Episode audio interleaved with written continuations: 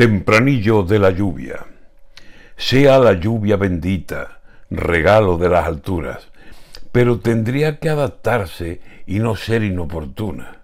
Casi toda Andalucía hizo la tristeza suya, tronos y pasos huyendo del chaparrón o la duda, y miles de penitentes y la gente de la bulla se quedaron sin vivir su pasión.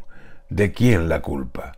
De la lluvia, pero al agua ¿Quién por culpable la juzga con la faltita que hace, con lo buena que es su ayuda? Se ha movido Andalucía como un péndulo de duda, por un lado el aguacero y por el otro la suya. Pedimos la lluvia a Dios y ahora a Dios le llueven súplicas para que no llueva más.